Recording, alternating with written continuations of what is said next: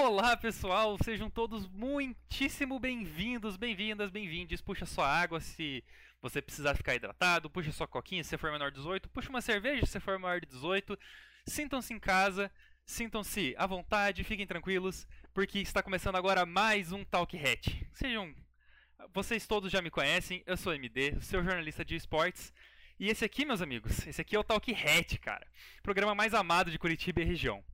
Aqui a gente fala com profissionais é, que trabalham direta ou indiretamente, ou né, podem trabalhar com esportes eletrônicos e mostra para vocês que estão assistindo o quão gigante é o nosso cenário e o que tem tanto de potencial que possa profissionalizar cada vez mais. Hoje é um daqueles episódios que a gente traz para vocês, né, que a gente vai convidar alguém que não é necessariamente da área dos esportes eletrônicos, não trabalha necessariamente com isso, mas que atua em uma área que pode muito bem se encaixar. Né? Então vamos lá. É, ele é médico psiquiatra, membro da Associação Brasileira de Psiquiatria, preceptor de residência médica em psiquiatria na Prefeitura de Curitiba, mestrando em bioética pela PUC Paraná, especialista em dependência química pela USP e apresentador do podcast Psiquiatria Responde. Senhoras e senhores, deem muito deem as suas melhores boas-vindas a Eduardo Alcântara. Seja muito bem-vindo. Boa noite, obrigado aqui pela oportunidade. Muito obrigado aí, MD, é, toda a equipe da Black Hat. É um prazer estar aqui com vocês. Então, pessoal, antes de a gente começar, famosos avisos paroquiais. É... Só que normalmente a galera não gosta de ver aviso paroquial, né? Eu tenho que mudar essa, porque esses avisos que são legais de dar. Primeiro lugar, Munanzinho tá aqui comigo de novo. Salve, Munan. Boa noite, gente. Boa noite, MD. Boa noite, doutor pessoal aí, o Munanzinho, a nossa voz na nossa cabeça aí que fica falando, que vai estar tá acompanhando vocês no chat, ele que vai ser o, o, o porta-voz de vocês, então não se esqueça sempre de mandar mensagem. É, se vocês quiserem fazer perguntas, se quiserem é, interagir, fiquem à vontade aí. Tem o TalkHat no Twitter, né? Hashtag TalkHat. Marca BlackHatGG lá, pode mandar sua pergunta, manda aqui no chat, não tem problema nenhum. É, e uma palavrinha, claro, dos nossos maravilhosos, queridos e incríveis patrocinadores. Microgen, cara. A Microgen, nossa patrocinadora massa, inclusive a minha camiseta com a marquinha da, da Microgen já chegou, tem que buscar lá. A Microgen está no mercado já há mais de 10 anos, atendendo com altíssima qualidade e individualidade profissionais que precisam de um PC com bom desempenho nas suas áreas. Então, seja você aí um designer, profissional de arquitetura, gamer, editor de vídeos, uh, streamer, enfim, qualquer coisa você, você consegue um atendimento personalizado lá para montar o seu PC, comprar periféricos, inclusive 5% de desconto com a cupom Black Hat lá no site. É, galera super gente boa, atendimento pelo WhatsApp. Então não percam aí, manda uma exclamação Black Hat, uma exclamação microgen, desculpa, no chat aí. Acesse o site deles lá, manda um salve também no WhatsApp. É, verifica os preços lá, que os preços deles são bem legais e tem sempre umas peças muito boas. Logo em seguida, mas não menos importante, eu gostaria de mandar um salve carinhosíssimo ao pessoal da Game Hero. Game Hero é, fica situada lá no Shopping São José, piso L2. Vocês que querem consoles, controles, jogos, acessórios geek, os últimos lançamentos de mercado, mídias físicas, tudo tem lá. Então aproveita o hype, dá uma olhada lá no Insta deles, arroba GameHeroSJP, escolhe um produto, manda mensagem no privado, fala eu vim pela Black Hat, o MD que mandou vir aqui, haha. é, tenho certeza que vocês vão gostar. É, o pessoal também é super gente boa, tem uns produtos muito massa. O Camarote que estava streamando aqui agora há pouco, é, ele ganhou esses dias um sorteio que a, que a Game Hero mandou coisas pra gente aí, uma lanterna do Homem-Aranha, cara, que lanterna massa, cara. Sensacional. Mas enfim, gente, vamos começar então, não vou me enrolar mais muito. É, como vocês já estão acostumados aqui, a gente sempre começa devagarzinho e, queria, e quer saber um pouco mais sobre você, Eduardo. Quem é você, sua formação, quanto tempo trabalha com isso, etc. Boa noite novamente a todos, tá? Bem, como você já, já me apresentou, né? Eu sou médico psiquiatra, já trabalho há alguns anos, já, já tenho quase um, uma década aí de, de formação na medicina.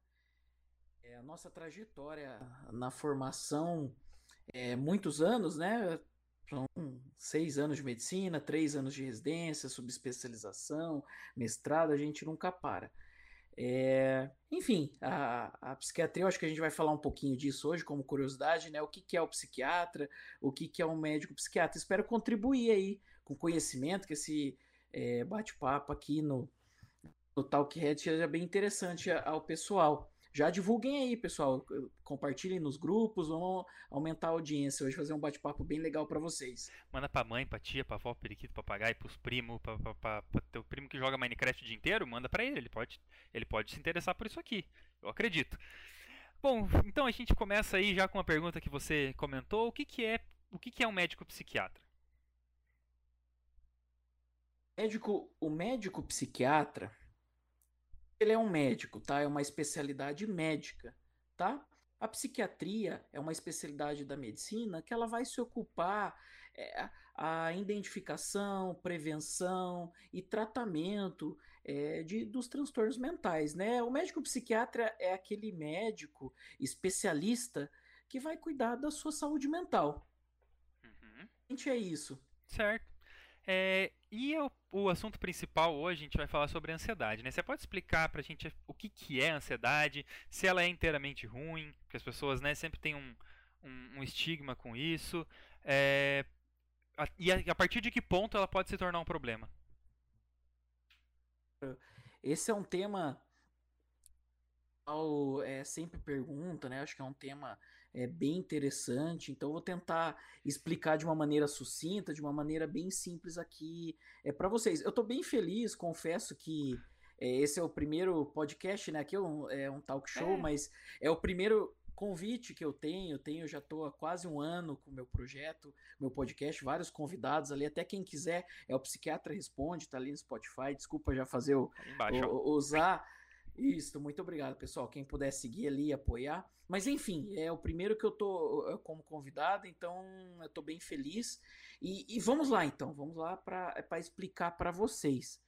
É, bem, alguém comentou ali que tá, tá baixo o som. Não, já, falar já, não, já arrumei, já, já arrumei. Tá, tá valendo Beleza. já. Então vamos lá, vamos falar sobre ansiedade.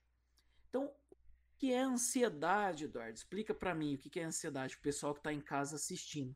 Bem simples ansiedade é uma característica humana, tá, pessoal? Todo mundo uma criança, idoso, até em outras espécies, né, é, animais, isso se replica. Então, a ansiedade é uma característica humana. É o que faz a gente chegar no horário, é o que faz a gente pagar os boletos, é o que faz a gente se programar, é, é aquela nossa defesa, é aquela proteção. Enfim, é uma, é, como uma característica humana, nada patológico, nada que vai atrapalhar a vida. Quando a ansiedade vai passar de um, de um limite, a gente chama de ansiedade patológica. É patológica porque vai atrapalhar a vida, vai causar um transtorno. Enfim, é quando aquela tensão é demais, é quando aqueles medos são demais, de uma maneira que vai atrapalhar o dia a dia da pessoa, vai atrapalhar no trabalho, vai atrapalhar na vida, no esporte, na família, no namoro, enfim. É, é, aí a gente entende, opa, esse caso, essa ansiedade passou de um certo limite e está atrapalhando é, no bem-estar, né, da saúde é, mental, do dia a dia daquela pessoa. Isso a gente chama de ansiedade patológica. É essa ansiedade que o pessoal fala, ah, é ansiedade, vou precisar ir no médico, no psicólogo, seria ansiedade patológica. Aí dentro da ansiedade patológica, aí mais especificamente, existem os vários transtornos de ansiedade que a especialidade de psiquiatria se ocupa de diagnosticar, de tratar, por exemplo, o transtorno de pânico. O transtorno de pânico é um transtorno de ansiedade, uhum. reconhecido pela medicina, enfim. Só um exemplo para contextualizar para o pessoal de casa. Tranquilo. É, você fala bastante lá no teu podcast sobre psicofobia, né? Você pode explicar para a gente é, o que é, como é que se contorna isso, como é que eu sei que eu, né, como é que eu me flagro com psicofobia, é, o, o, dá um panorama geral pra gente. Antes, sabe, é um assunto bem sério. E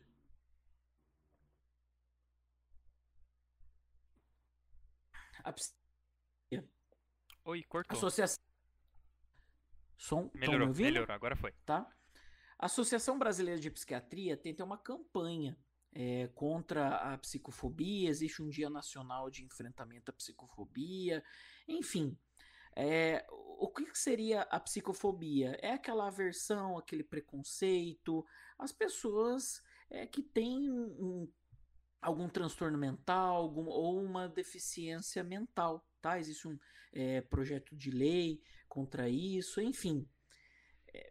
A gente tem que pensar, sempre falando nas fobias, né? Hoje em dia existem várias, gordofobia, enfim, a, a, a psicofobia, é que é uma situação bem complicada, né? A gente pega no caso a, a psicofobia, pensa uma pessoa com uma deficiência mental ou um transtorno, enfim, algum transtorno mental, e além dela estar passando, digamos, por esse tratamento, por esse momento, por essa condição, é, as pessoas terem essa versão, tratar com preconceito, com certa violência.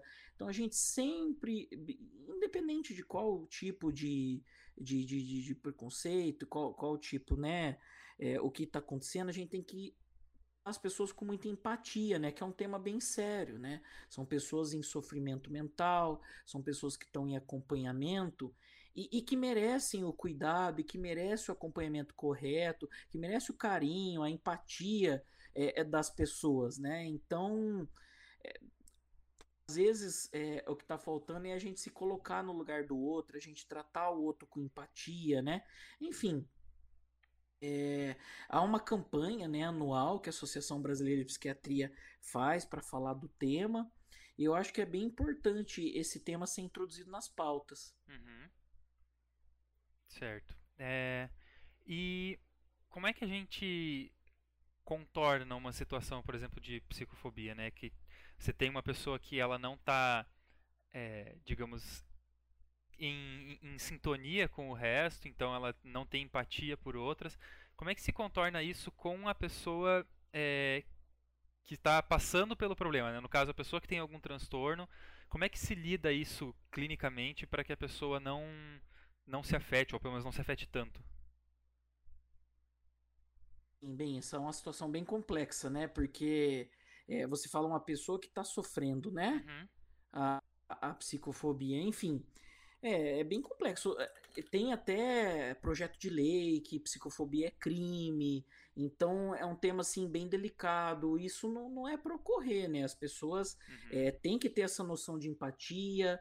É, isso é algo inadmissível, né? Mas enfim, uma pessoa que já sofreu, que nem tem o caso do bullying, né? Que é uhum. muito falado, bullying na escola, é, de pessoas com algum transtorno na infância, na adolescência, ou que são mesmo vítimas é, de bullying vão precisar mesmo desse suporte psicológico, desse suporte emocional, fazer acompanhamento é, em psicoterapia é, e de certa maneira é, pouco disso, né? Que às vezes o ambiente que a pessoa está inserido é um ambiente que não está muito legal, que está prejudicando ela. Então, sempre que isso for identificado, a pessoa pedir ajuda é, num, na escola, é, no meio, até na, na, internet, né? Tem que, se, de certa maneira, se afastar e buscar ajuda, e entender, né? Porque o que, que realmente está acontecendo, se precisa até de um, de um auxílio é, profissional, de um auxílio, sei lá, jurídico, enfim, policial para entender o caso. Enfim, é bem complexo isso, tá? Certo. E a psicofobia envolve também é, problemas da pessoa, problemas pessoais da pessoa com profissionais dessa área, por exemplo, é, ter algum tipo de preconceito com psicólogos, por exemplo, achar que psicólogo é coisa de louco, ou psiquiatra é coisa de louco, esse tipo de coisa envolve também? Conceito, né? É, isso são estigmas, né? Vamos falar então, acho que é o contexto assim mais do, desses estigmas, né, que a saúde mental tem. Se bem é, nos tempos atuais, é, tem se falado muito, o pessoal tem buscado ajuda, existe é, serviços de saúde mental no Sistema Único de Saúde, é, tem dado acesso, tem se falado muito, né, que nem agora nas Olimpíadas, sempre as questões de saúde mental, a campanha Setembro Amarelo, Janeiro Branco, a saúde mental sempre está em pauta como sempre teve que ter e há muito tempo tem, mas há alguns meses isso se se hora a mais. É, pode só, só especificar um pouquinho mais a pergunta?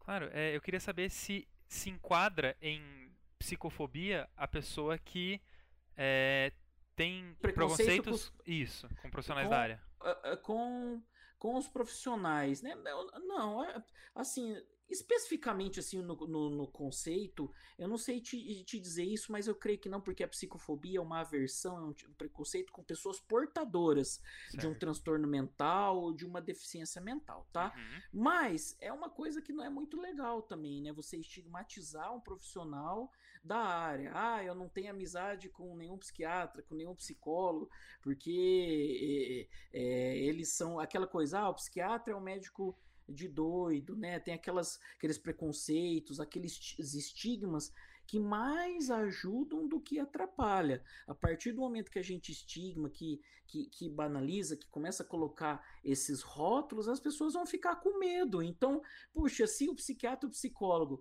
é para quem eu poderia lá fazer uma avaliação, buscar ajuda, fazer uma.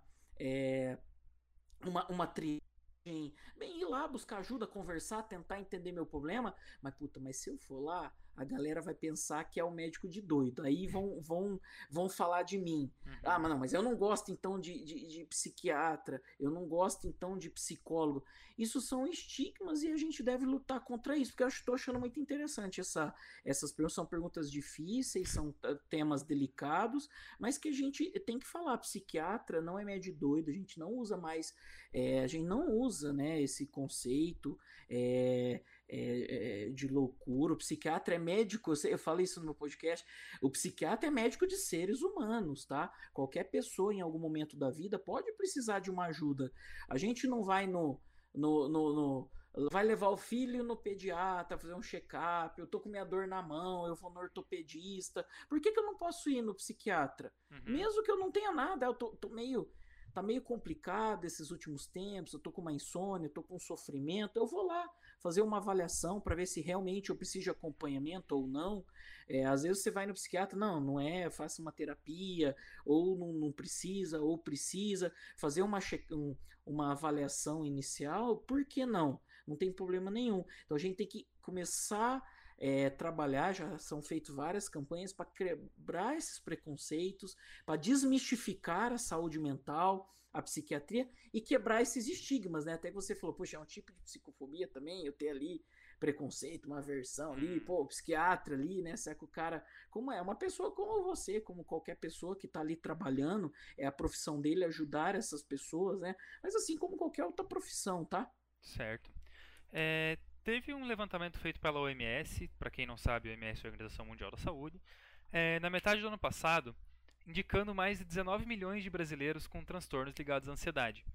É, isso coloca a gente em primeiríssimo lugar no ranking. Finalmente a gente chega em primeiro em alguma coisa e não dá para comemorar, né? Maravilhoso isso. É, quais as origens mais comuns de quadros de ansiedade e problemas derivados de ansiedade que você vê nos seus pacientes? Claro, claro.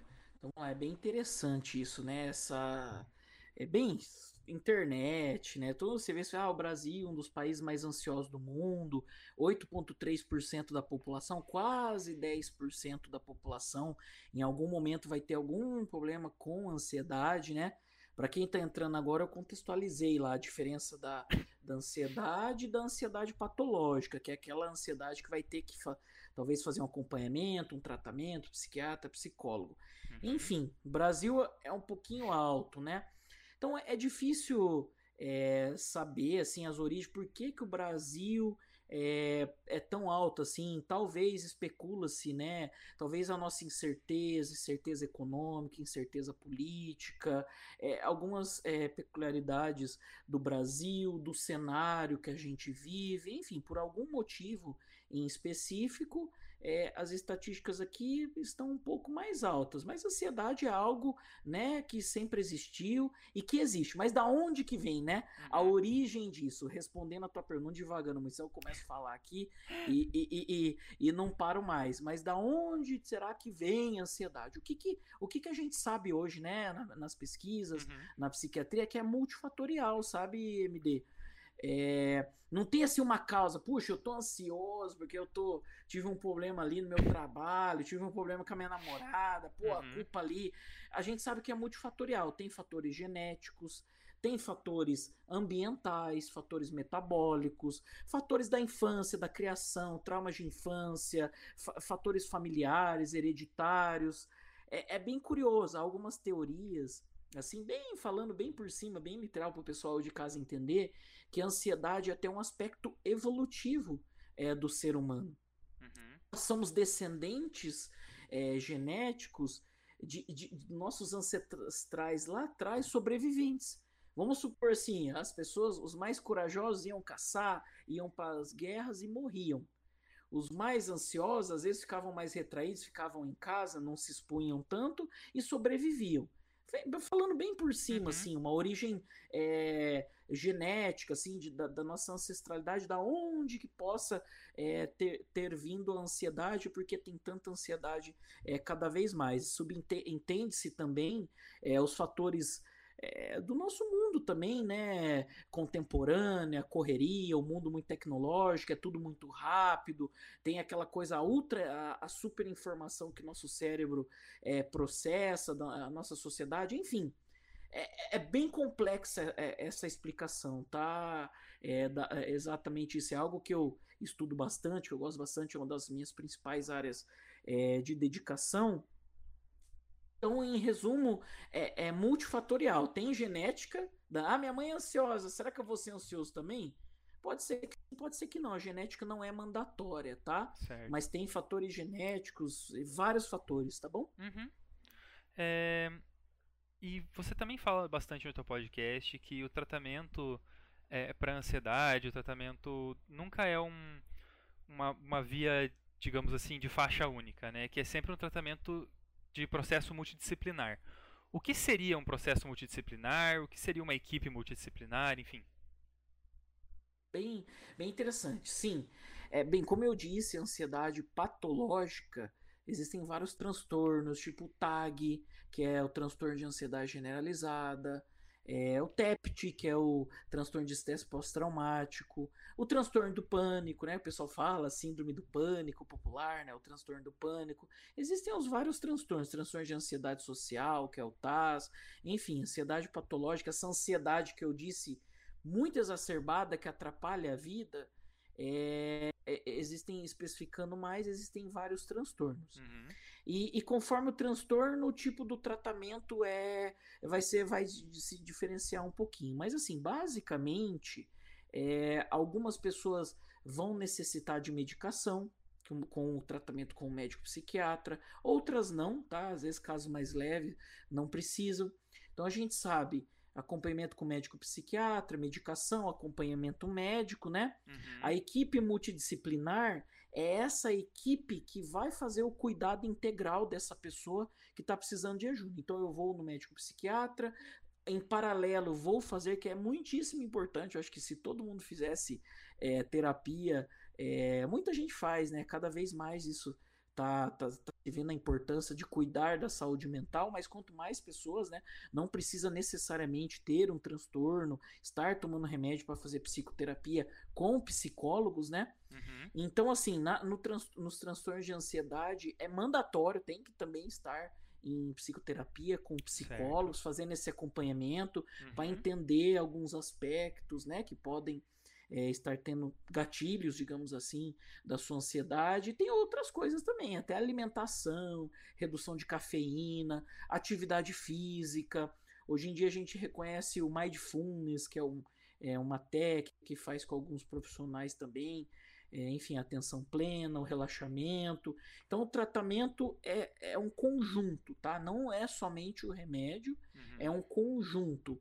E, e, esse conjunto não é um médico que faz tudo isso, tá? Então, às vezes vai precisar ir na academia, ir com o personal, atividade física, é, ou não também, né? Fazer uma atividade física, com psicólogo, enfim. Isso seria o que é o padrão ouro, é, que seria o multidisciplinar. Não só ali, ah, vou em qualquer médico ali, pega a medicação, vai resolver todos os problemas da vida. Em alguns casos vai ser necessário, o psicofármaco, o remédio que o psiquiatra pre, é, prescreve, mas eh, só o remédio às vezes não vai resolver tudo, vai precisar fazer um tratamento por várias linhas. Consegui uhum. explicar? Sim, sim. É, ainda falando sobre uma equipe, né, é possível fazer esse acompanhamento sem, por exemplo, um plano de saúde? Há alguma maneira, digamos assim, é, simples de se fazer um acompanhamento multidisciplinar? Ou é uma coisa que realmente vai precisar de um plano de saúde porque é muita gente envolvida, é muito exame envolvido, é muita medicação, enfim. É, caso, assim, né? Vai depender do que é, né? Vamos supor, se a gente for pegar, colocando em saúde mental, né? Que nem não é minha área, psiquiatria infantil, Uhum. mas os psiquiatras, colegas psiquiatras infantis, eles tratam crianças com TEA, né? Transtorno do, do espectro autista, né? Uhum. E do, do autismo. E, e- esse tipo de acompanhamento, esse é uma equipe bem grande mesmo. Às vezes tem até centros, núcleos, né? Sim. unidades de atendimento à criança, que daí vai ter fonoaudiólogo, vai ter psicólogo, vai ter psiquiatra, vai ter neuro, vai ter pediatra. É uma equipe bem extensa. Isso vai depender do tipo de tratamento, do, do, do tipo de transtorno. Mas falando em plano de saúde, que nem para um transtorno de ansiedade, sim, você tem no SUS, tem os CAPs, tem os ambulatórios de psiquiatria, no plano de saúde, é um psiquiatra, às vezes num clínico geral vai ter que fazer um, um check-up inicial, psicólogos, aí vai depender do, do, do, do- teu meio de acesso a serviços de saúde, né? Uhum. Mas assim, basicamente, um psiquiatra e um psicólogo, basicamente esses dois é, profissionais no- no- no- no- nos transtornos de ansiedade. Ah, eu quero fazer atividade física bem certinho, como recomendado, quero fazer com educador físico, né, que seria o, o ideal, Uhum. quero ou, ou com perso per- personal, enfim.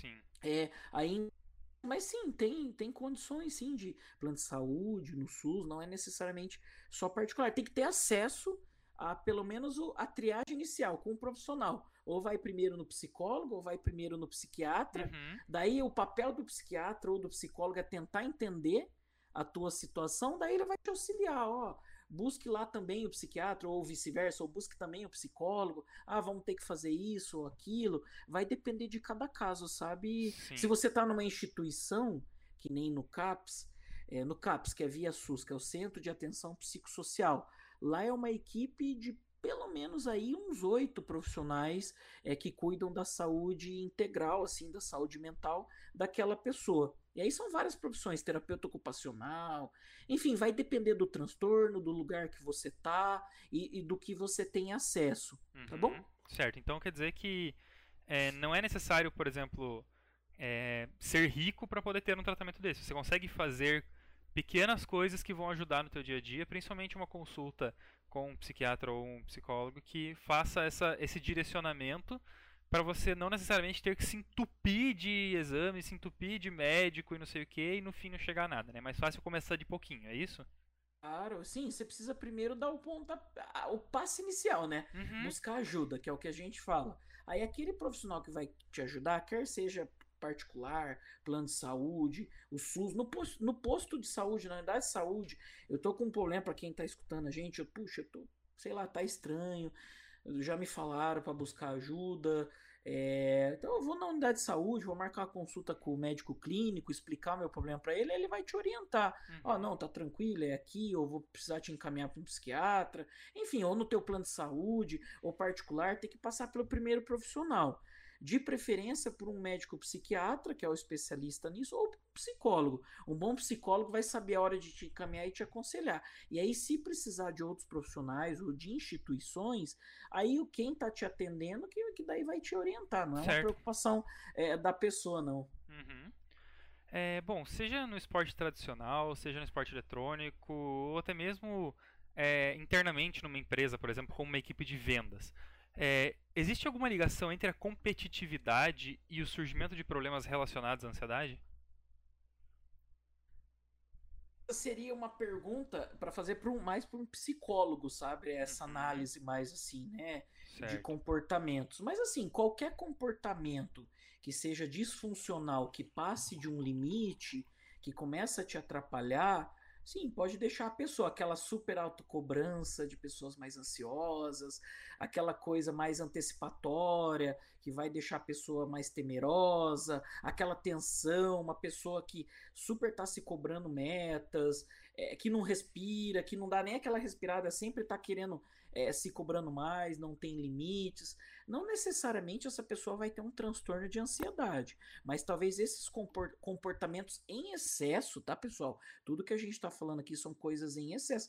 Não precisa, daí tá todo mundo, Marçal, essas perguntas bem genéricas, assim, a Aham. galera deve estar suando frio em casa, achando, ai meu Deus, tem que buscar é, ir no psiquiatra, no psicólogo, mas eu entendo que, assim, com, é, comportamentos, é, não especificamente a minha área, eu trato mais de transtornos, né? Mas, assim, falando de uma maneira mais abrangente, alguns comportamentos em excesso é, em pessoas que têm uma propensão a ficar a ser mais ansiosas, isso pode começar em algum momento se transformar num, num, num problema. Não necessariamente que isso vai se transformar num transtorno uhum. de ansiedade, mas talvez você precise de uma terapia para te ajudar a lidar com essa situação e, e de passar isso da melhor maneira, se conhecer melhor, conhecer os limites tá? Eu acho que isso é muito é interessante e, e é difícil, né? A gente se saber os nossos limites, Sim, a, a, a, as nossas dificuldades, enfim. Uhum. Certo. Respondi tão bem, né? Mas. Oi?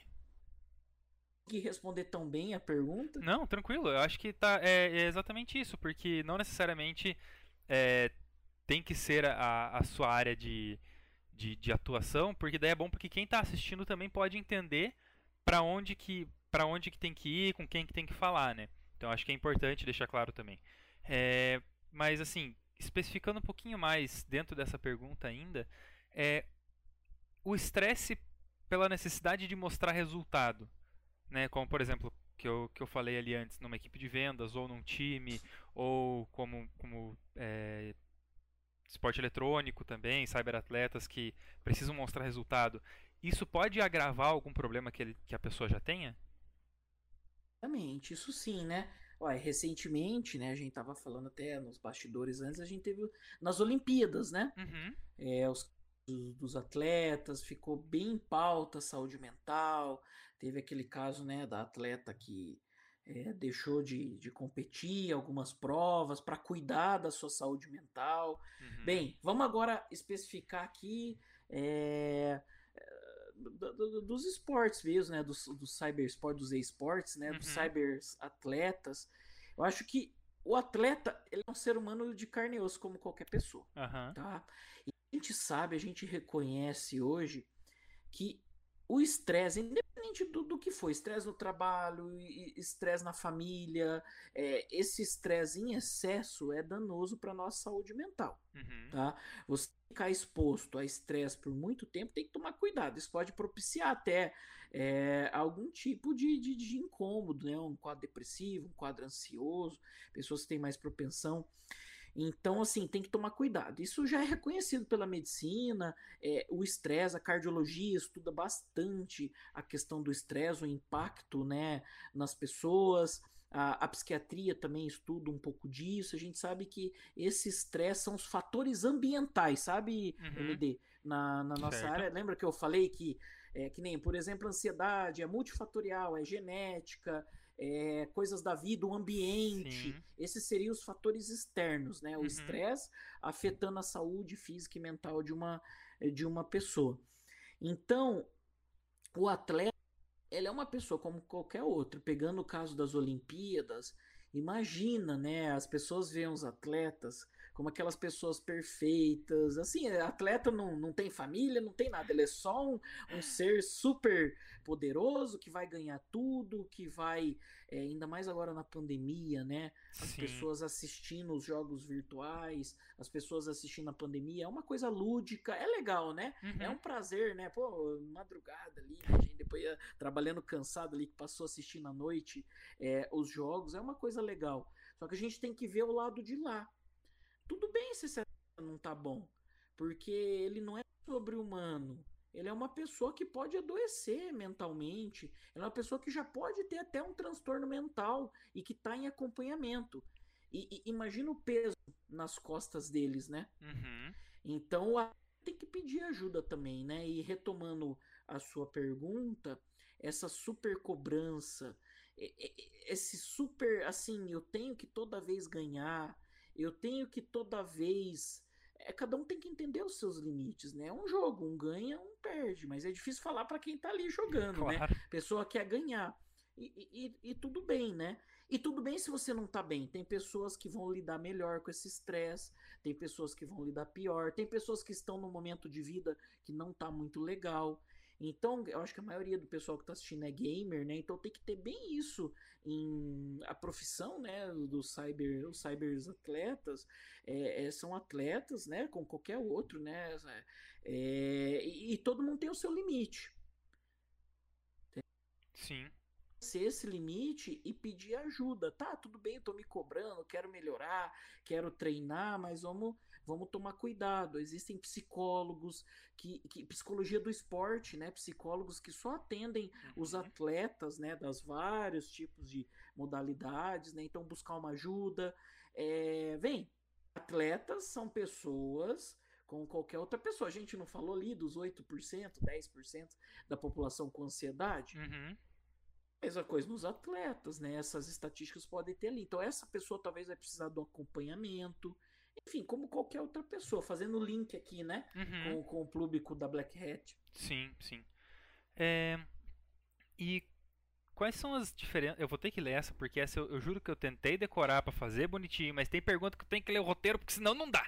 É... Vai lá, manda bala. Quais são as diferenças que podem ser observáveis no desenvolvimento de problemas relacionados à ansiedade em atletas, atletas de esporte tradicional e, é, e com relação aos cyberatletas. Por exemplo, a questão do exercício físico, que o esporte tradicional por si só já obriga o corpo a se esforçar, já obriga o corpo a sair de casa, caminhar, ter uma boa alimentação. É, que outros tipos de problema podem ser observáveis ou que, que coisa assim em revés né, que o esporte eletrônico tem em relação ao esporte tradicional? Isso, hoje gente existem várias pesquisas na medicina há anos que existe o benefício do esporte, né, do, do exercício físico mesmo, né, o MS recomenda é, pessoas que podem fazer, né, que tem a liberação do cardiologista, enfim, para fazer é, 150 minutos, mais ou menos assim, uhum. 150 minutos de, de uma atividade física moderada, aquela caminhadinha, não aquela caminhadinha devagarzinho, uhum. mas aquela caminhadinha um pouquinho, não precisa correr, mas uma caminhadinha Sim. moderada, 150 minutos por semana, para proteção né, da saúde mental e pode ser até uma ansiedade leve, uma depressão leve, pode ser até adjuvante no tratamento, sabe? Uhum. A atividade física.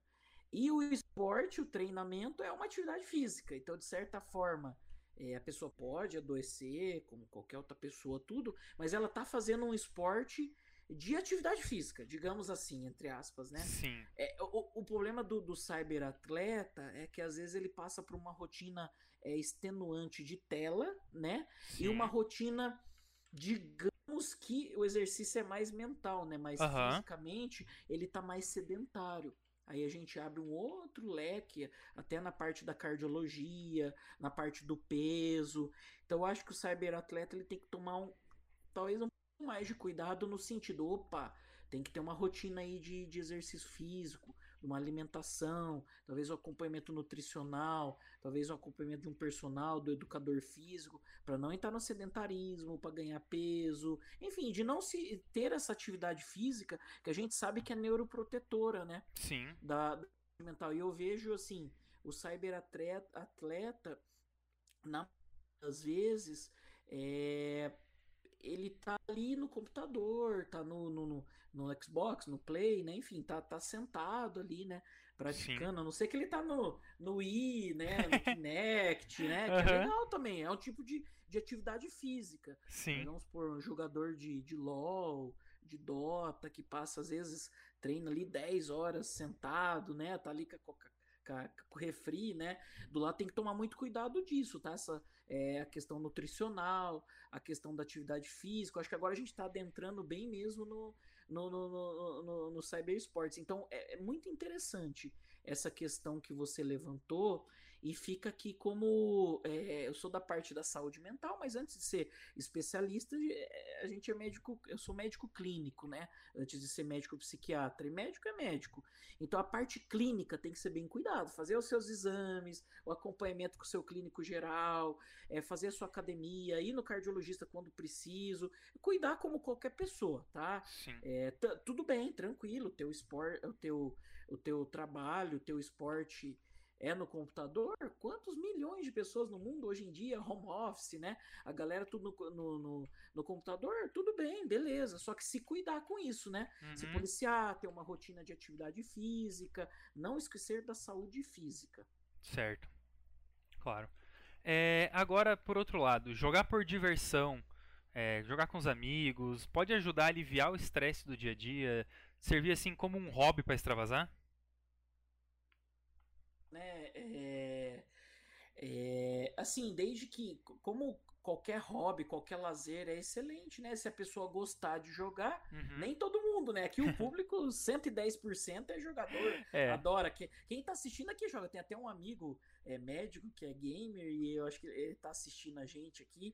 E se, se é o seu hobby, de, independente de qual for o seu hobby, isso é essencial para nossa saúde é, mental, né? Se você gosta, é excelente. Né? Eu já fui jogador no passado, hoje não tenho mais tanto tempo. Sou da época do D1, D2, Diablo 2, isso tem já algum mais de 10 anos, né? E é muito bom, desde que você é, goste, é muito bom com os amigos, interagir, né? Mas tudo tem um limite, claro. tudo tem desde que você goste. É, isso é muito bom, né? Sim.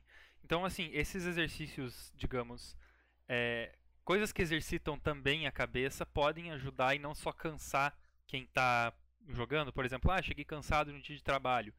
É, faz mal a pessoa depois de um dia de trabalho sentar e jogar um pouco? Ou, tipo assim, é recomendável que não faça, que faça só com a cabeça tranquila? Ou pode ajudar? De...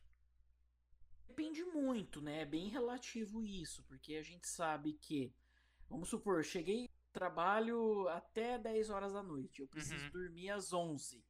Se a gente ficar no celular, ficar exposto à luz, uhum. à tela, jogos de ação, vai atrapalhar o teu sono, né? Então a gente é, é, bem é bem complexo isso, vai depender de vários fatores. Mas assim, ah, é, num fim de semana, ou eu não trabalho amanhã, eu posso esticar um pouquinho mais. Juntei meus amigos ali, né? Colocamos fone ali. Vamos jogar ali com limite, vamos jogar uma horinha, um jogo de. de eu acho que sim, né? Sendo um hobby, sendo. Aí tudo bem, né? Lógico, tem um limite, né? Assim, vou jogar 36 horas seguidas, não vou almoçar, não vou jantar, não vou dormir. Isso pode te prejudicar, vou ficar só sentado, né? Ou seja, eu vou faltar do trabalho para ficar jogando. Então é bem relativa essa pergunta também, vai depender do, do coisa. Tem uma preocupação, assim, muitas pessoas é, não tem tempo, né? Nossa correria, trabalha, tá na faculdade, tá na escola, e tem galera que gosta de jogar à noite. Tudo bem, só que tem que tomar muito cuidado com o sono, né? É, o estímulo a games de ação, a muita luz, isso pode atrapalhar bastante o teu sono. Uhum. Então tem que tomar cuidado. E o sono faz parte da saúde mental. Você começar a ter insônia, atrapalhar o teu sono. Mas assim, eu não vejo não problema nenhum. Ah, um sábado à tarde, reunir meus amigos para jogar um Kinect aqui, jogar um. um um Wii, sei lá, e, e a galera ali online, sei lá, um, um LOL, num momento bem tranquilo, né? Não vai me atrapalhar o meu sono é tudo com limite, né? Tudo na vida tem o, tem o, seu, tem, tem o seu limite. Esse uhum. limite que é, que é o limiar que a gente tem que entender. Certo.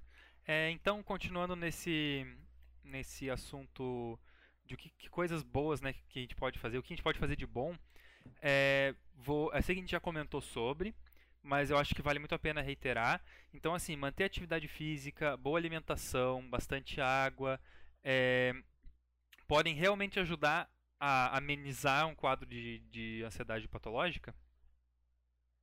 Claro, não, sim, sim. É, é, como eu disse, atividade física, é, regular o seu sono, são coisas suas adjuvantes que vão fazer parte da melhora da tua saúde mental, não só de ansiedade, né? Necessariamente, que nem um, um, um exemplo, né? Tem gente que tá jogando ali o cafezinho ou, o refrigerante de cola, né? De, uhum. de, vamos dizer assim. A gente sabe um, um, dado técnico aqui. A gente sabe que a cafeína em excesso ela pode ser ansiogênica, ela pode piorar a tua ansiedade. Então, pessoas que têm uma ansiedade muito alta, não, nada de radicalismo, assim, né? Pode tomar ali o cafezinho, mas em moderação, evitar tomar café à, à noite, que pode atrapalhar o teu sono. Uhum. É, tem gente que é mais sensível à cafeína, tem pessoas que eu atendo que falam, nossa, Eduardo, é, puxa, se eu tomar, passei um pouquinho do limite do café, tomei um expresso daquele é, mais turbo, aí eu já fico meio ruim, já fico mais ansioso. Isso é comprovado cientificamente. Uhum. Então, se puder diminuir a cafeína, isso vale para qualquer pessoa. É, produtos com. Não é só o café, né? Quaisquer produtos, energético, é, beleza, ok, quer tomar, eu gosto, mas evitar excessos e evitar no período noturno porque vai atrapalhar o teu sono e aí pode atrapalhar outras coisas. Certo. É, todo tratamento para ansiedade, ele necessita obrigatoriamente desse processo assim, né? É, receita, remédio, horários e tal, ou existem outras formas de se tratar? Como eu, já, como eu já disse ali no começo, né? Nem toda ansiedade, tá? Mesmo um transtorno de ansiedade, um TAG, um transtorno de ansiedade generalizada, que é aquela pessoa acorda ansioso, dorme ansioso, enfim, é, uhum. é, é um tipo de transtorno que é o TAG, né? Ansiedade generalizada é, um quadro leve, um tag leve, mesmo com um diagnóstico mesmo feito por um médico psiquiatra, alguns casos eles não vão nem precisar do, do remédio.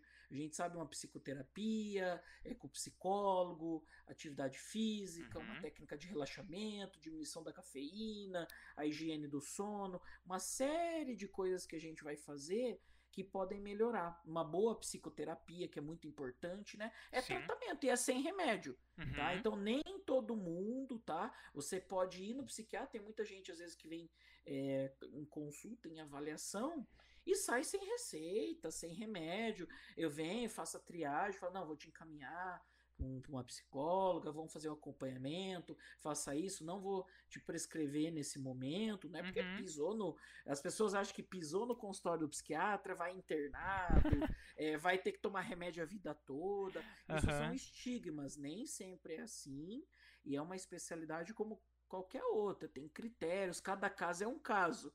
Por certo. isso que a consulta do psiquiatra não dá para ser feita em um minuto, cinco minutos. É uma consulta meia hora, 40 minutos, uma hora.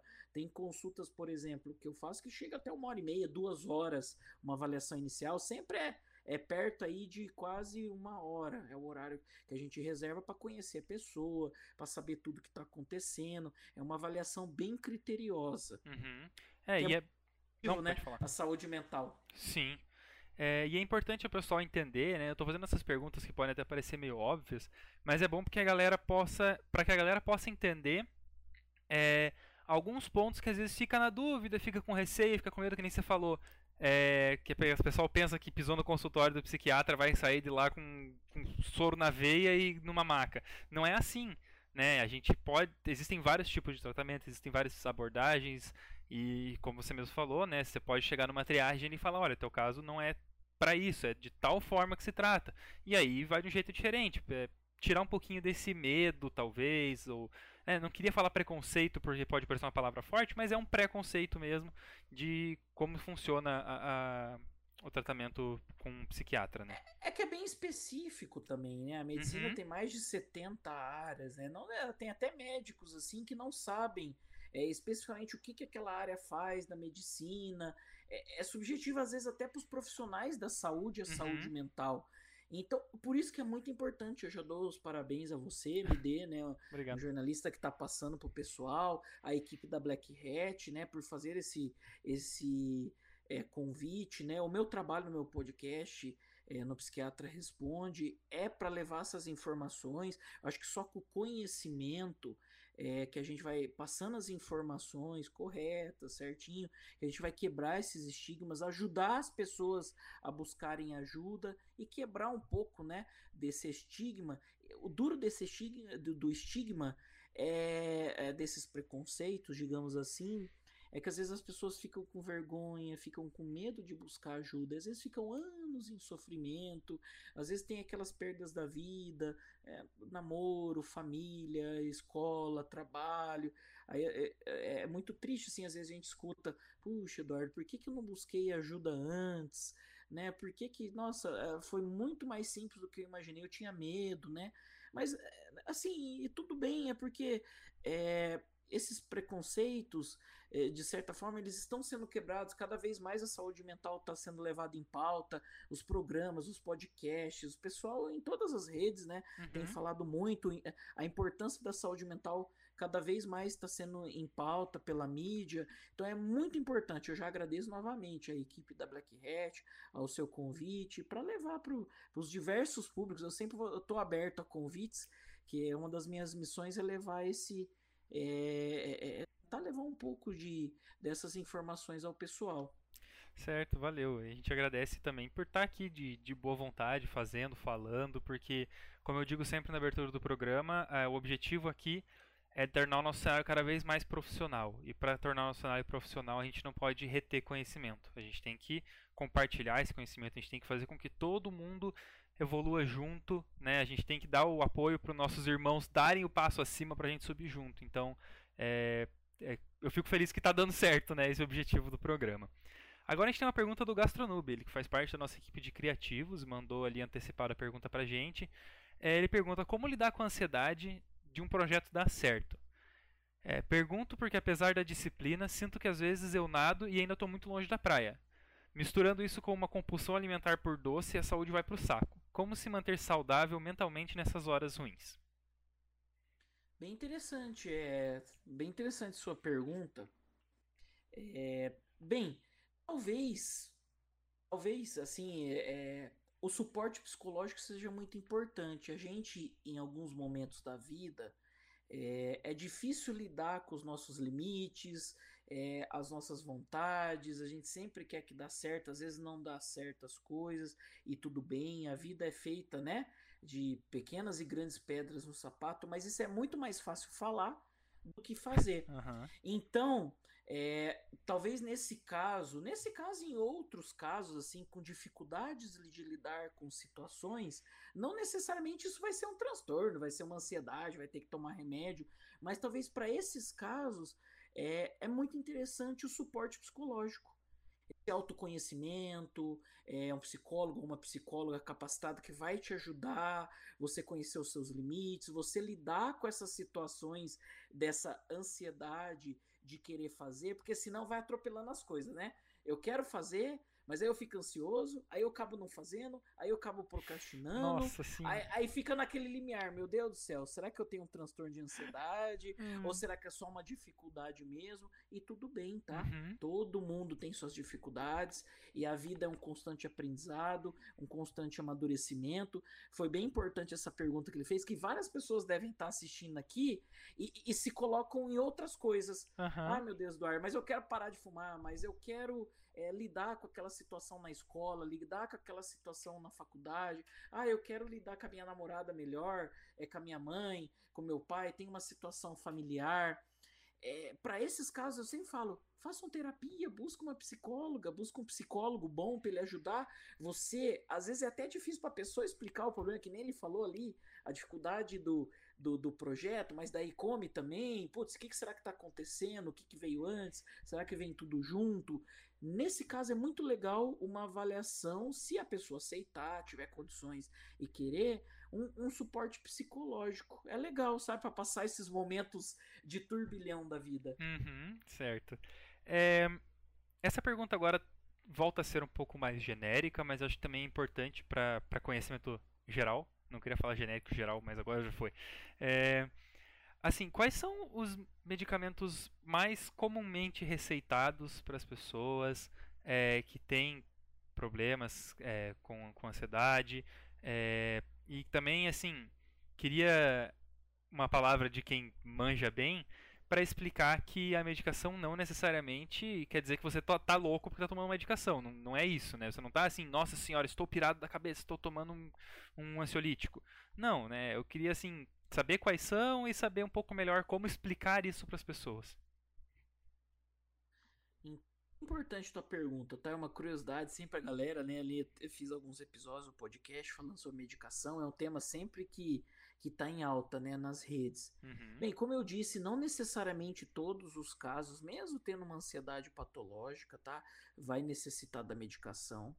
Mas se necessitar uma medicação bem indicada por um médico psiquiatra, ela faz se necessário e tudo bem, tá? Eu faço sempre um paralelo. É... São. Lógico, um monte de É, coisa que você pode mi- fazer. Desculpa pra- interromper, mas teu microfone cortou. Você pode começar a frase de novo? Acho que foi medicação que você falou. E agora caiu de vez. Estão me ouvindo? Aí, agora foi. Estão me ouvindo? Sim, sim, estamos ouvindo. Onde, aonde paramos, será? Eu acho que começou a frase com medicação. Você começou. Ah, tá. Não, o que eu quis dizer é que nem todo caso vai ter que tomar medicação, Uhum. tá? É, e se tiver que tomar uma medicação bem indicada é, por um médico psiquiatra, ela vai se fazer necessária. Quer dizer que o teu caso precisa. Uhum. A gente sabe que é o custo-benefício. É, você ficar sem a medicação, talvez tenha ó, pessoas que têm, é, é, assim, puxa, tenho um transtorno de pânico, eu tenho tanto ataque de pânico que eu abandonei meu trabalho, tô em casa, a gente vê várias histórias. É o custo-benefício. Se é um transtorno, quer dizer que é um transtorno mesmo na vida. A gente fala, não fala em doença mental, hoje em dia a gente fala em transtornos mentais, tá? Uhum.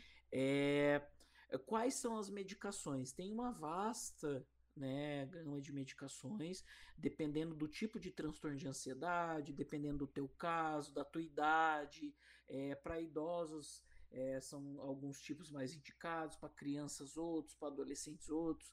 Mas de uma maneira geral, é, os transtornos de ansiedade, a gente faz uso, é bem comum fazer uso de alguns antidepressivos, tá? Uhum. Antidepressivos com poderes de ansiolíticos que vão tratar, que vão diminuir a tua ansiedade. Não são tarja preta, não vicia, é, e são remédios que têm evidência científica, que já tem muitos anos de pesquisa no mundo inteiro são usados. Quando bem indicado, ele faz se necessário.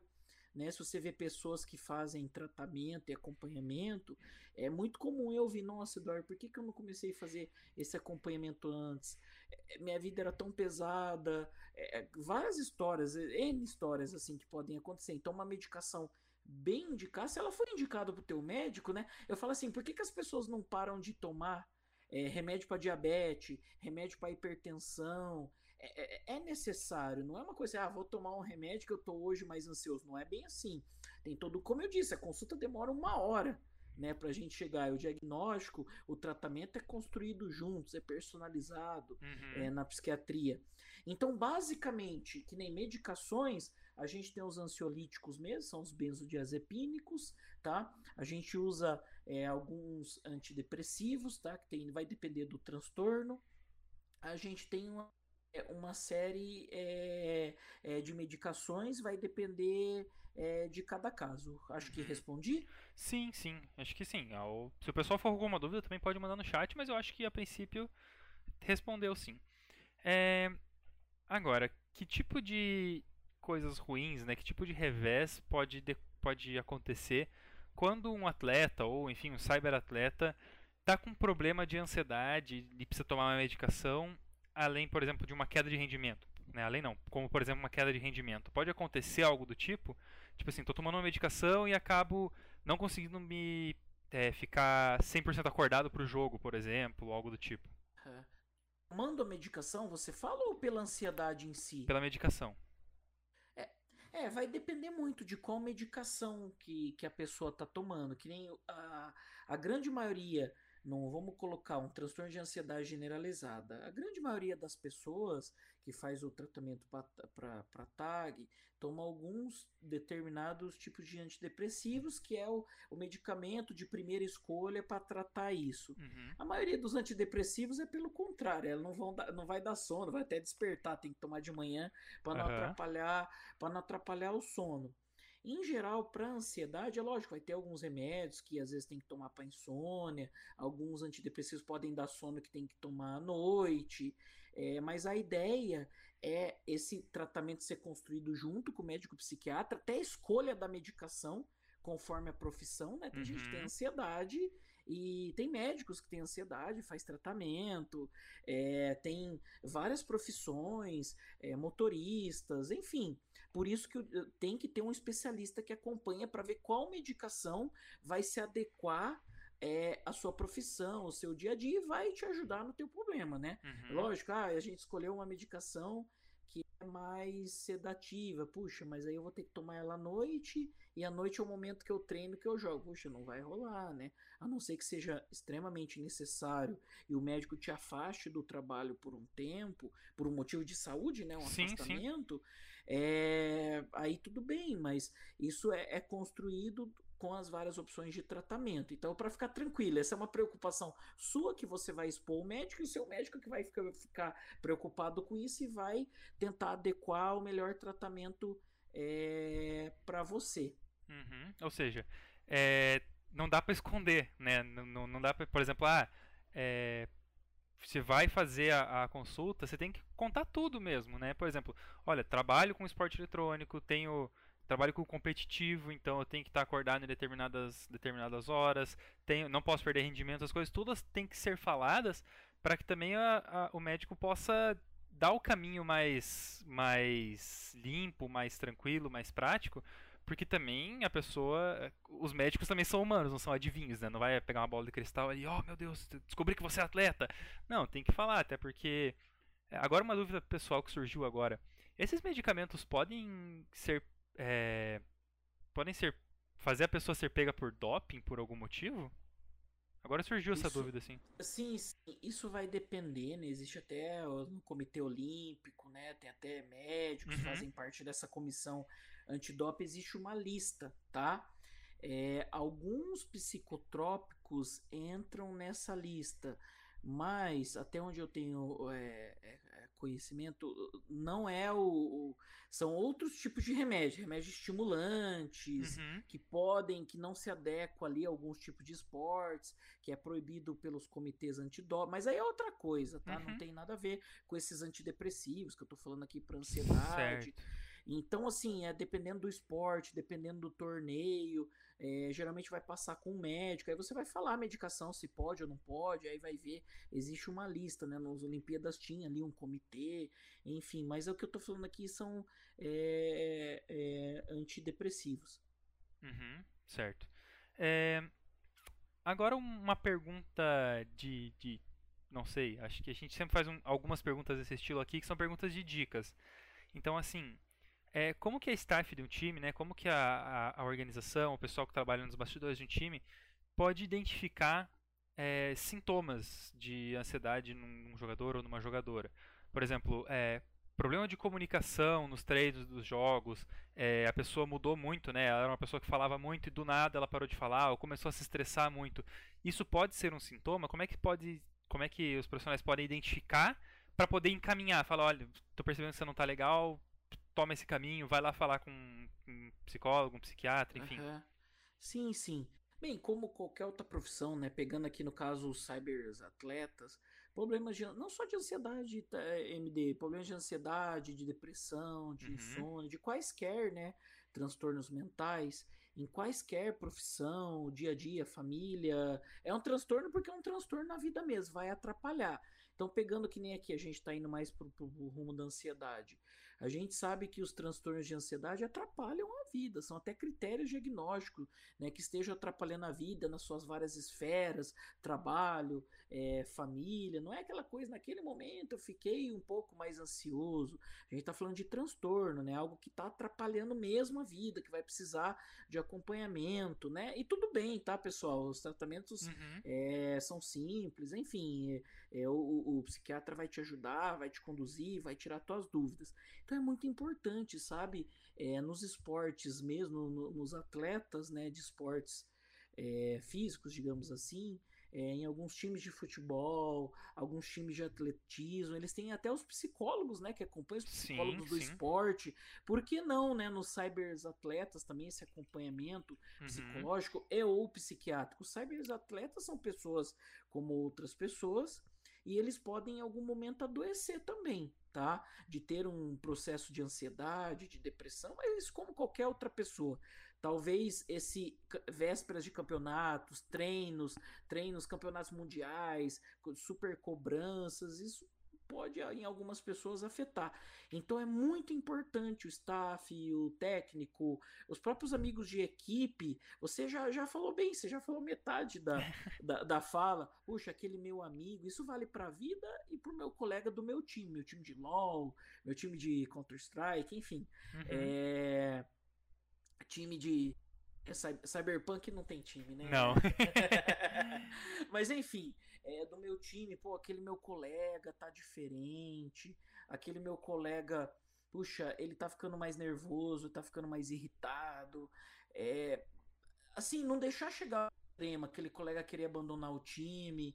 É, é um time, tá todo mundo se cobrando, todo mundo quer ganhar. Uhum. Mas a saúde em primeiro lugar, né? Se passou do limite, se tá estranho.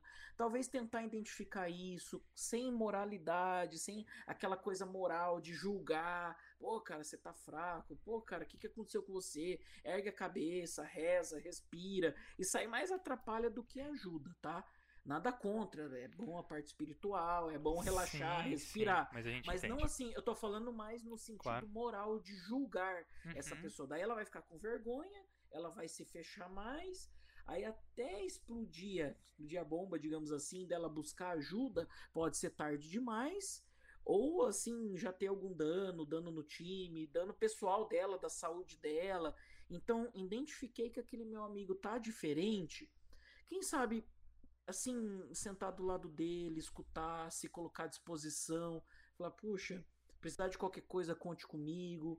É, pô, tem a psicóloga ali, é, minha psicóloga, psicóloga amiga da minha mãe, psicólogo conhecido, psiquiatra conhecido. Vamos lá, vamos fazer uma avaliação, vamos tentar entender isso. Se for no psicólogo, ele não, não, tudo bem, não precisa nada, tá tudo bem. Respira, tira uma semana de férias. Mas quem vai fazer essa triagem é o profissional especializado. A certo. pessoa está passando por aquele problema gigante. Ah, não adianta, ah, ergue a cabeça e vai. Não é bem assim. É, na dúvida, marca uma consulta com um psicólogo, não precisa ir no psiquiatra. Psicólogo bom, ele vai identificar, se necessário, ele vai encaminhar. Certo. Então é bem importante isso, me Acho que você falou um negócio bem olhar pro amigo do lado, pro amigo, pra amiga do lado. Sempre muita empatia, acolhimento. Uhum. Eu acho que a uhum. palavra é acolhimento. Tá? Eu sei que tá todo mundo focado, jogando, o que quer. Mas são pessoas como qualquer outra pessoa, que tem dor de barriga, que tem irmão, que tem irmã, que tem família, que tem problema de família. Uhum. É, e, e às vezes as pessoas vão precisar de uma ajuda. Sim. E a saúde mental tem que ser levada em pauta. Eu achei interessante, bem bacana a pergunta. Valeu. Bom, agora a gente tem uma pergunta aqui que também foi mandada por alguém de dentro da org, só que a pessoa não quis se identificar, então por respeito, obviamente, a gente vai é, manter em sigilo.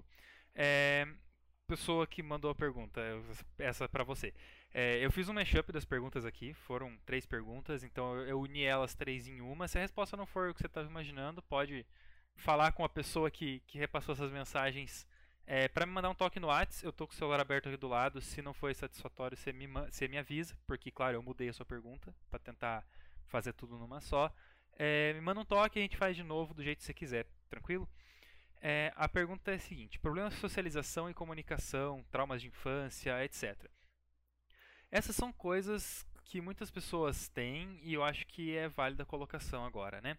É possível que isso que esse tipo de coisa influencie no desempenho de um cyberatleta ou de uma cyberatleta, porque isso pode gerar diversas inseguranças, do tipo, cara, ninguém quer jogar comigo, eu tô sempre sozinho, é, e assim, uma insegurança que às vezes não é verdade, mas que a pessoa se sente insegura, né? É, ou, por exemplo, é, cara, eu jogo tão mal que ninguém quer jogar comigo, porque a pessoa passou uma partida jogando mal e o time falou, oh, não, não foi legal isso aqui, não consegui aceitar bem uma uma crítica, por exemplo, um feedback negativo, é, e aí embolar isso para uma coisa muito maior, é, isso pode estar tá conectado? É, e se sim, é comum disso acontecer? Essa, esse, esse, tipo de caso é normal? Ou são coisas mais, muito mais específicas? Normal do que a gente imagina, né? É, problemas de infância, de adolescência, problemas de família, problemas de, você falou aí várias coisas, problemas de autoestima, uhum. problemas de relacionamento interpessoal faz parte, né? A gente é Sim. é um animal social, né? A gente não nasceu para ficar trancado, isolado, mas a, gente, é, a nossa raça interage, né? Socialmente. E, E tudo bem, né? Puxa, eu tô com. sou tímido demais, é, tenho problema de autoestima, ninguém quer jogar comigo. Isso é mais comum do que a gente imagina. E tudo bem, né? Faz parte do processo de amadurecimento, do processo da vida. O problema é quando isso se torna uma questão para você. Fala assim, Eduardo, né? É, eu não, eu não consigo é, jogar com ninguém porque eu acho que as pessoas não gostam de mim. Isso já tá recorrente. Tô pensando em abandonar meu time porque eu acho que as pessoas não gostam de mim. Minha autoestima tá um pouquinho baixa. É, então, quando isso se torna uma pauta na sua vida, um problema na sua vida, aí talvez é um momento de pedir ajuda, tá? E tudo bem tratar essas questões, os traumas, as questões intrapsíquicas, esse é um, essas questões emocionais. A gente tem que estar tá bem emocionalmente para ter o nosso desempenho na vida. Uhum. E isso vai se replicar nos jogos também. Se eu não tô bem na minha vida, acordei com o pé esquerdo hoje, tô de mau humor, puxa vida, até ali atender o celular, não tô querendo, você acha que vai vai jogar ali? Você, pode afetar o teu desempenho de alguma maneira, mas é que uhum. isso globalmente pode estar tá afetado se isso for uma questão para você. Aí talvez esse caso, se alguém, eu acho que muitas pessoas podem ter se identificado, talvez valha a pena você fazer uma psicoterapia com a psicóloga, com o psicólogo. Essa psicóloga vai ver, puxa, essa timidez tá bem alta, de um limite. É, vamos tentar ver uma avaliação com o psiquiatra. Pessoal, terapia é, é, é algo muito bom. Acho que se muitas pessoas fizessem, né? Não precisa ter diagnóstico, não precisa estar tomando remédio, buscar a ajuda de um psicólogo, tá? Eu sou suspeito a falar, eu trabalho em uhum. parceria com os psicólogos, eu trabalho em equipe multidisciplinar. Eu acho que é, funciona é, muito bem o processo de psicoterapia, as questões emocionais, questões de autoestima, questões de relacionamento, questões de timidez. Não necessariamente isso é uma doença, ai meu Deus, estou doente, não consigo fazer amigo. Não é isso aí, não. Eu tenho que entender um pouquinho melhor o que está acontecendo, trabalhar a sua infância, trabalhar os traumas. Isso vai te ajudar, não só nos jogos, vai te ajudar na vida como um todo mesmo, né? Aí as coisas vão acontecendo. Certo. É, e além do, da terapia, que claro é o, é o essencial, né? Eu acho que não, não tem como fugir disso. Mas tem algum tipo de ação que a pessoa possa tomar para amenizar isso? Não vou dizer para melhorar, mas para amenizar esse tipo de situação? Você acha que, por exemplo, uma, uma comunicação mais aberta com o time, se a pessoa conseguir falar, gente, não estou me sentindo legal com isso, isso e aquilo, é, isso é verdade, né? Vocês estão realmente bravos comigo por isso. Você acha que esse tipo de, pode, de coisa pode ajudar? Ou é melhor é, deixar exclusivo para o tratamento com um psicólogo, um psiquiatra, enfim. Claro, o diálogo sempre é uma das. É, o pedir ajuda, né? Uhum. É lógico, eu não quero perguntar pro meu time, porque eu tô. É uma questão sensível a mim. É, eu tenho algumas questões pessoais que tá mais difícil. Nesse momento, eu não me sinto à vontade em falar com ninguém dos meus amigos, e tudo bem, isso tem que ser respeitado. Mas o, o pedir ajuda, né? O, eu acho que tudo bem. Se, se pra pessoa estiver tudo bem, tudo bem, né? Uhum. Conversar com o meu time. Pessoal, é isso mesmo? Ok? O que, que vocês estão achando? Acho que sempre o diálogo, né? Querendo um time é uma família, né? São amigos, né? uhum. né? Então, é, pedir ajuda é que nem sempre a, a, as pessoas vão fazer isso, vão pedir ajuda, vão dialogar, porque às vezes a, nem a pessoa sim, percebe. Sim. É algo que faz parte da vida dela, essa timidez excessiva, é, essas angústias. Então, eu, eu falo mais pelos outros colegas, né? No sentido assim, puta, aquele amigo não está muito legal. Vou sentar do lado dele, às vezes só de sentar do lado e falar, tô aqui. O que, cê, o que deve é, qualquer coisa, o dia que você quiser conversar sobre isso, eu tô aqui sem julgar, sem moralidade, sem aquela questão moral de julgamento. E o dia que essa pessoa pedir ajuda, ajudar ele mesmo, buscar ajuda, é, chegar a, a, um acesso é, a um profissional. Enfim, o diálogo sempre é bom, né? Desde uhum. que tudo bem para a pessoa, né? Nem todo mundo vai querer Sim. abrir esse diálogo. Por mais que é um time, a pessoa não é, não é ninguém é obrigado, né, claro. a, a abrir essas questões. Aí sim, talvez aí buscar o profissional especializado, aí depois, quando ela se sentir mais confortável, tentar, né, é, dialogar com o time, voltar em sincronia. Certo, perfeito. É, eu esqueci de comentar isso na pergunta anterior, né, que a gente estava falando sobre é, sobre staff de time, a gente tem aqui dentro da Black Hat uma equipe multidisciplinar para justamente poder trabalhar isso com, com os nossos jogadores, nossas jogadoras. É, a gente tem vários psicólogos que trabalham com, com, com eles. É, alguns em formação ainda, outros já formados. A gente tem nutricionista, a gente tem fisioterapeuta. Então é uma equipe bem grande que a gente usa para cuidar da galera aqui de dentro, porque é, é, uma frase que a gente ouve muito do Kaelos aí, nosso, nosso querido CEO, que é assim, se a gente não, não tratar bem quem está aqui dentro, né, não adianta nem querer não adianta querer tratar bem fora. A gente tem que primeiro cuidar do nosso público interno, cuidar da nossa galera, para depois estar tá, é, podendo botar isso para fora, né? Enfim, ah, agora já me, já me perdi no roteiro, peraí. ah, sim, achei. É, pessoal, se quiserem aproveitar para mandar suas perguntas, a gente está chegando no, no, fim do programa aqui, no fim da, dos, das perguntas de roteiro que vocês mandaram. É, eu sei que tem uma do Carriel que foi feita agora há pouco, Mona provavelmente já notou, então logo logo vou te chamar, Monanzinho. É, e a gente não vai ter o nosso tradicional ping-pong de, de, fim de programa, porque eu não sei se vocês lembram, mas na temporada passada a gente já teve uma entrevista é, fora, dentro, fora do, do, do círculo do esporte eletrônico tradicional. É, e nesse tipo de entrevista a gente não faz ping-pong, certo? Porque é, uma, é, uma, é um quadro de descontração e eu acho que não, é, não faz tanto sentido quanto uma, para uma entrevista dessas que é mais educativa, que é mais é, para vocês poderem se se adaptar e se profissionalizar melhor. Então não, não vai ter ping-pong hoje, infelizmente. Mas de qualquer forma a gente tem esse nosso roteiro um pouquinho alongado. Eu aposto, aposto que vocês devem ter gostado também. Ah, bom, agora uma pergunta que, que surgiu numa conversa que eu tive há, algum tempo atrás com o pessoal da STF. E assim, que tipos de exercícios podem ser feitos previamente aos jogos para que os cyberatletas ou os atletas possam ter uma melhor performance, assim, possam controlar melhor os sentimentos. A gente estava conversando é, com dois dos nossos psicólogos lá da equipe de Valorante é, eles estavam falando sobre respiração. Todo mundo fica quieto, todo mundo respira fundo e tal. Que tipos de exercícios podem ser feitos para que quem vai começar uma competição consiga estar mais controlado, mais focado?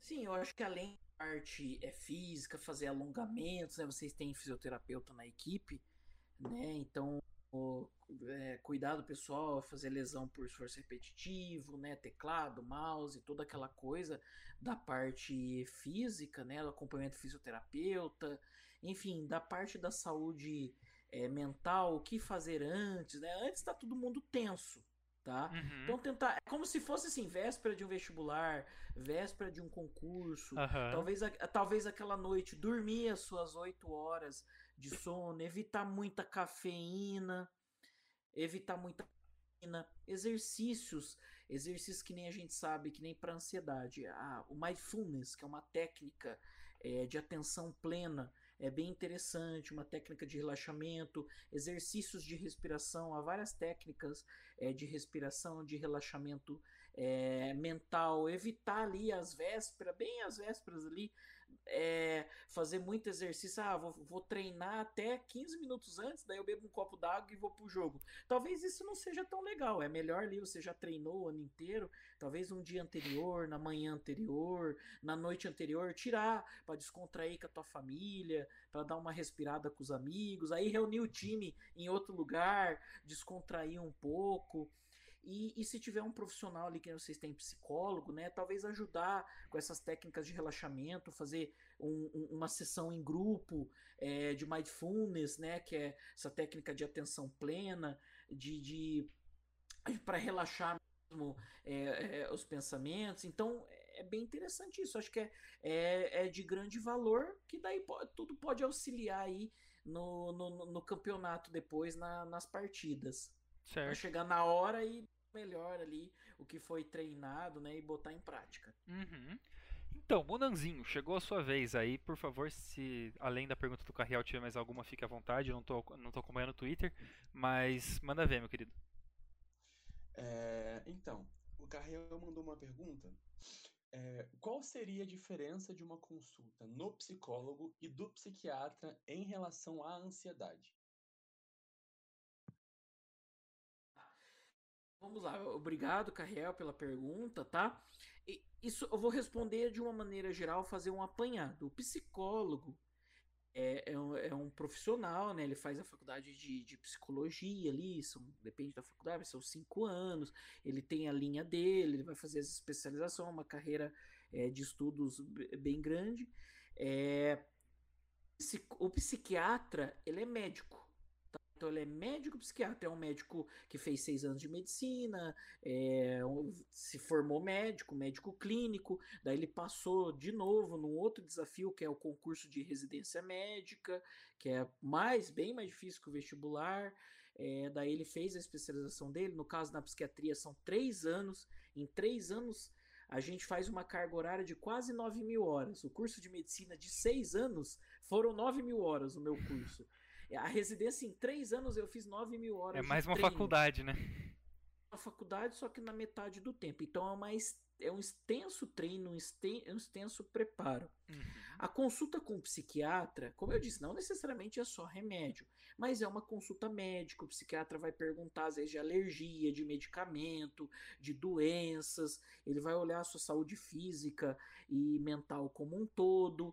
É, não é só remédio, não é só essa parte biológica, a consulta ou acompanhamento com o psiquiatra, mas aí ele vai te dar o caminho é, do tratamento da parte da medicina tudo que a gente pode fazer.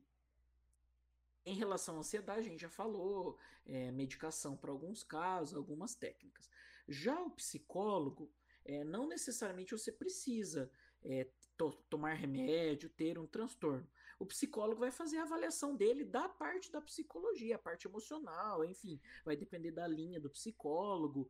É, para ansiedade, o psicólogo vai fazer essa condução. Aí vai depender da linha. O psicólogo da linha da TCC, da terapia cognitivo-comportamental, vai tratar mais a parte é, cognitivo-comportamental, né, da, da é, para ansiedade. É, vai depender. Psicólogo ele não vai prescrever o remédio. O psicólogo não é médico. Assim como a, mai, a grande maioria dos psiquiatras atuais não vão fazer psicoterapia, né? eles não são psicólogos. Existem alguns psiquiatras que também são psicólogos, né? E o contrário, psicólogos que depois fizeram medicina e psiquiatria, eu conheço, e que daí fazem as duas, podem fazer as duas coisas, caso for necessário.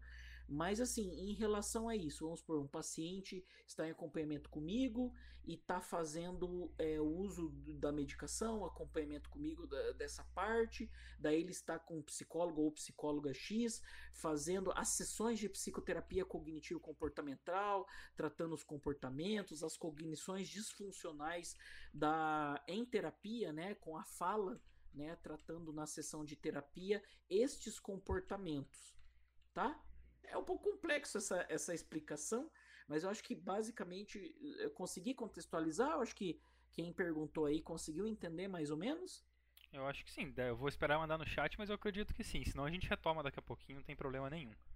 É... Profissionais diferentes, são profissões diferentes, independente do transtorno, tá? São profissionais é, totalmente diferentes. Um é psicólogo, ele fez a graduação em psicologia, o psiquiatra fez a graduação em medicina, porém eles vão tratar em equipe o mesmo paciente, eles se complementam, tá? Eles são uma equipe, tá bom? Uh, tem uma frase que ficou bem famosa no esporte eletrônico que é assim, no stage é coisa diferente. O que, que isso quer dizer? Quer dizer que existem muitos jogadores que jogam bem, por exemplo, enquanto jogam em casa ou no game office, é, mas que quando chegam no estúdio né, que chegam no palco, frente a frente com os outros jogadores, com torcida, isso muda. É, essa frase pode ser considerada verdade? É possível que fatores como a torcida, como a pressão de estar jogando é, com, com os adversários na sua frente ali e tal, é, sejam realmente um diferencial para o desempenho do jogador? Como, como eu disse, cada pessoa vai lidar de uma maneira diferente com os estímulos, com o estresse. Uhum. Tá? Uma pessoa. Às vezes, muito comum, assim, pessoas com transtornos de ansiedade. É, Existem algumas histórias, assim, que muitos já ouviram falar. Nossa, Eduardo, é, nossa, minha ansiedade toda a vida, e ela, é, é, sempre foi bem alta, me atrapalhou bastante. Na época do concurso do vestibular, teve um vestibular ali que me deu um branco. Já ouviram falar? Me deu um branco. Total. O que, que o que, que, seria esse branco? Pô, a pessoa estudou, sabe tudo, era para gabaritar ali o, a FUVEST, o vestibular federal, o PUC, enfim. E chegou na hora, deu um branco e o desempenho caiu. Isso pode ser até um transtorno de ansiedade, sabe?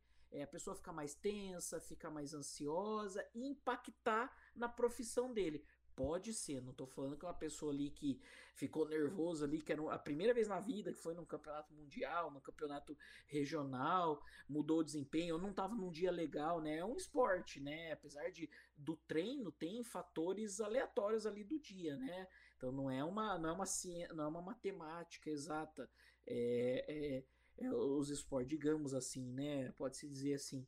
Mas talvez se recorrente, essa pessoa sozinha, com os amigos dela, distraída ali, puta, tem um desempenho extraordinário. Toda vez que chega na hora do campeonato ali, dá um branco, digamos assim, ela fica nervosa, ela passa mal, dispara o coração, e, e, e isso pode acontecer até em outras coisas, é, e, e, que está atrapalhando a vida, puxa, essa pessoa também, quem sabe, vale a pena buscar um psicólogo, talvez vai ter que ir no psiquiatra, fazer um acompanhamento. É lógico, uma vez que isso aconteceu na vida, num dia que não estava muito bem, tudo bem, né? Mas se isso for recorrente e ter esse fator essa, é, essa dificuldade ali que está impactando no dia a dia desse cyberatleta, uhum. talvez valha a pena. Por isso que é muito importante esse suporte. Parabéns para Black Hat aí que tem uma equipe com psicólogos.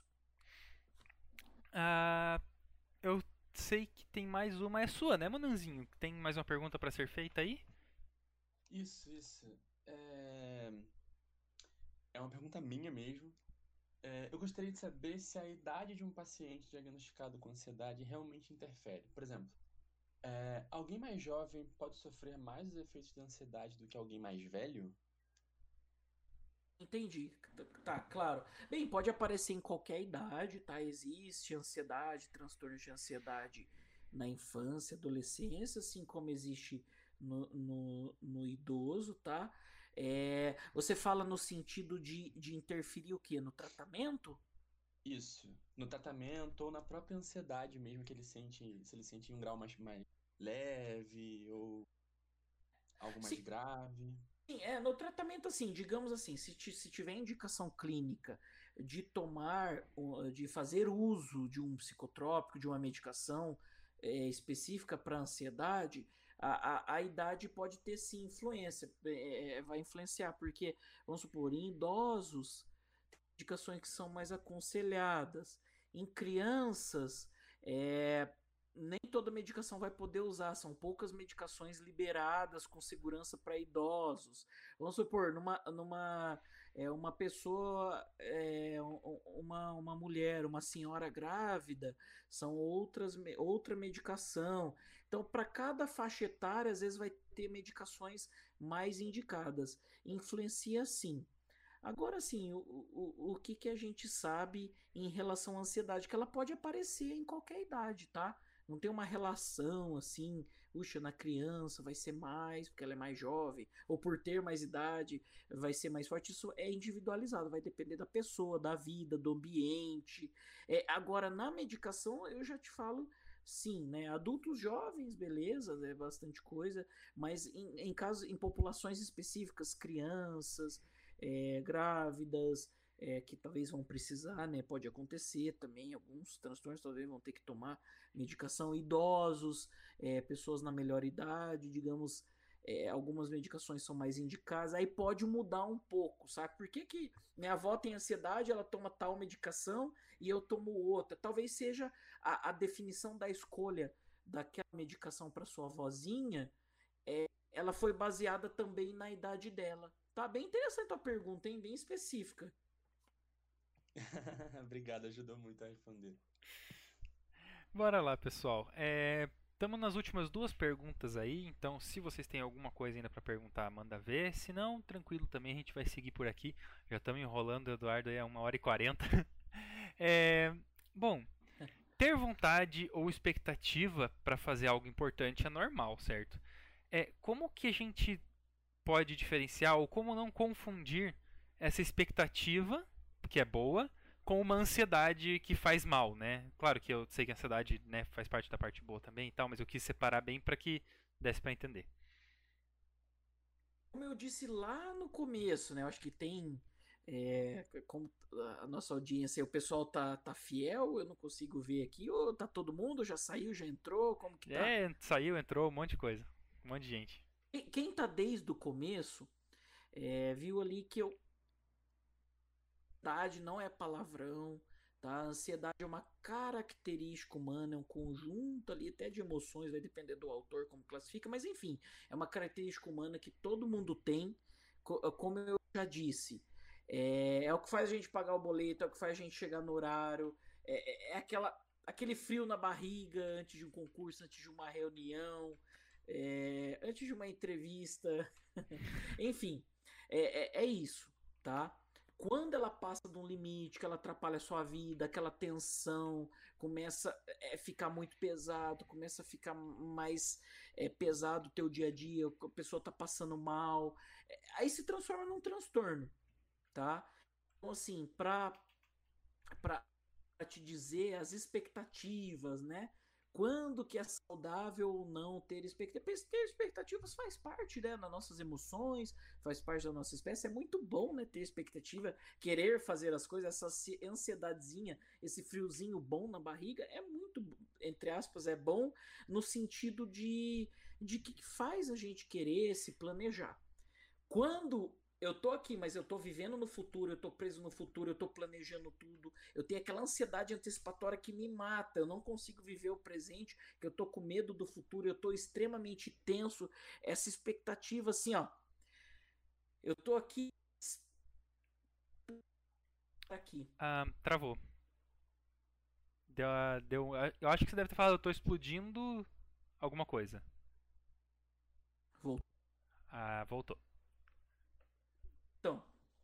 É, não, essa expectativa, quando ela é demais, a pessoa não consegue viver, ela está extremamente, essa expectativa acaba se transformando num transtorno, e tem que ver se realmente é uma expectativa ou se é uma ansiedade exacerbada, uma ansiedade antecipatória, mas é, é, é bom ter essas expectativas e esse planejamento, mas tudo tem um limite. E é um pouco difícil, sabe, MD, esse. Uhum esse limite. Por isso que precisa de uma avaliação especializada. Na dúvida, ah, meu Deus do céu, será que eu sou essa pessoa que vive no futuro e está presa no futuro? Assim, tudo que tiver também, né? Mas tem que ver o quão isso está atrapalhando sua vida, uhum. tá? E se você tem dúvida, se isso está te atrapalhando bastante, pode ser que seja é, algo ou não por isso que a gente cai de novo naquela. Busque ajuda, busque ajuda especializada, que o profissional vai tentar entender e não é tão simples. A área da saúde mental é bem subjetiva. Então é algo que, que precisa de, de, de, de uma ajuda especializada. Uhum. Bom, perguntinha final aí. Ficou por último, mas não é menos importante, né? Como sempre eu, eu, digo, as coisas que ficam por último aqui nos meus roteiros e tal nunca são menos importantes. São só, acho que até a cereja no bolo. É, ainda sobre esse assunto, tem né, voltando aí a, a, perguntas com dicas, né? Tem alguma dica de como que psicólogos que, ou pessoas que estão querendo é, se formar em medicina e ir para a área da psiquiatria podem trabalhar no, dentro de times, não necessariamente de esporte eletrônico, mas tradicional também, essa ansiedade competitiva é, para não evitar ela, mas sim transformar ela em combustível, porque se você evitar, você acaba tendo um, um, jogador, uma jogadora apática, né? Então, tipo assim, você não quer uma pessoa, um cone ali dentro do campo. Você quer uma pessoa que esteja engajada, mas também não pode deixar ela se, sobrecarregar. Tem algum tipo de prática que é, possa ser feito para conter isso? Ou melhor, para não para conter, conter foi a palavra bem errada, inclusive. É, para transformar isso em, em combustível para os jogadores? Se eu, se eu entendi, esses jogadores que querem fazer medicina? Não, não. Para pessoas que estão agora se formando em medicina e querem fazer psiquiatria, ou pessoas que estão se formando em psicologia e querem trabalhar com esporte eletrônico ou com esporte tradicional. Assim, é dar o suporte, né? A pessoa saber. Não é fácil, né? Saber lidar com a pressão. Uhum. Ah, a gente teve na, nas Olimpíadas agora. Então é de extrema necessidade, porque cada indivíduo é um indivíduo.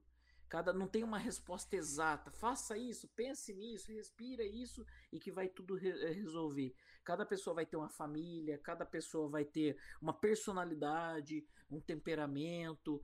Por isso que é muito importante, tá? É, é, é ter esse acompanhamento. Mesmo assim, não estou fazendo terapia, não tenho nada uhum. de ansiedade, não precisei, nunca precisei disso. Tá, mas você tá.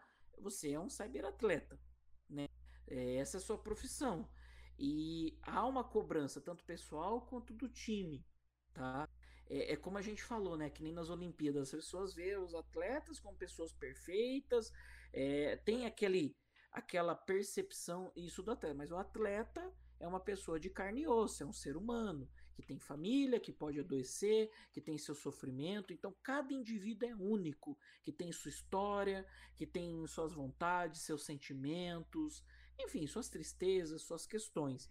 Então, por isso que eu acho que o mais, é, assim, é, sinceramente, o mais importante, eu acho que é, é, é uma das coisas mais importantes, além de pedir ajuda, além de identificar isso, é ter esse acompanhamento. Então acho que é muito legal ter um psicólogo do esporte que vai acompanhar a galera, vai ficar ali monitorando o pessoal jogando para ver o que está acontecendo, se precisa fazer uma escuta em alguém que está passando do limite.